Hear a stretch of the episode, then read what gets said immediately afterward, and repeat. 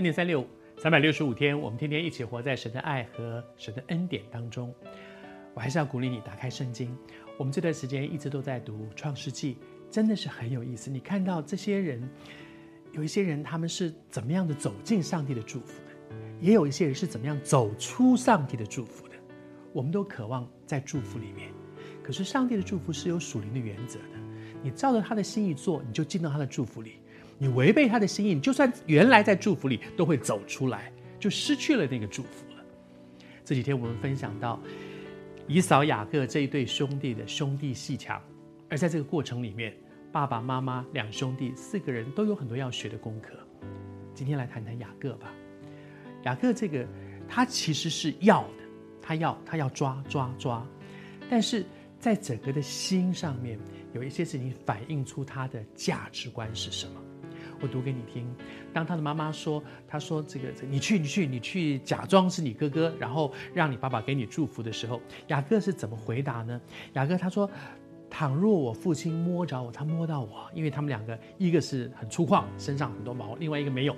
他说摸到必以为我是欺哄人的，我就遭咒诅，不得祝福。’当他妈妈说你去骗你爸爸，他的第一个反应不是说这件事情对还是错。”他的第一个反应是说，这件事情一定会东窗事发，结果呢，我就倒大霉了。他想到的是我的得失，而不是事情的对错。我们要不要也来回想一下，一件事情发生的时候，我该这样还是该那样？你的第一个反应是什么？是这件事情合乎上帝的属灵原则吗？是对的还是不对的？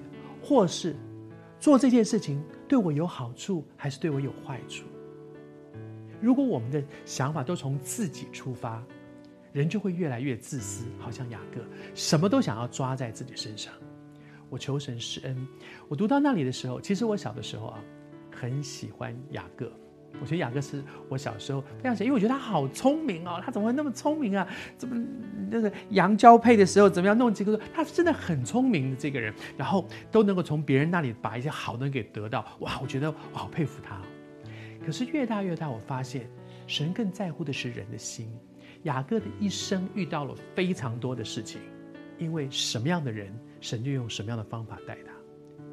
弯曲的人，弯弯曲曲的一个人，神就用这样的方法来对他；一个纯正的人，神就用纯正来待他；一个诡诈的人，神就让他经历非常多诡诈的事情。雅各的一生就是这样。而这段经文，就是让我重新看说，嗯。上帝恐怕更在乎的，还不是那些外面的东西，他聪不聪明，他能不能干，而是他的价值观。一件事情发生，我第一个先想什么呢？我先想这件事情合乎神的旨意，还是这件事情背离神的旨意？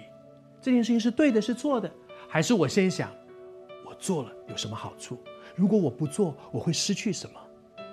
如果我们都是从自己出发，我们就会离神越来越远。而神才是祝福的源头。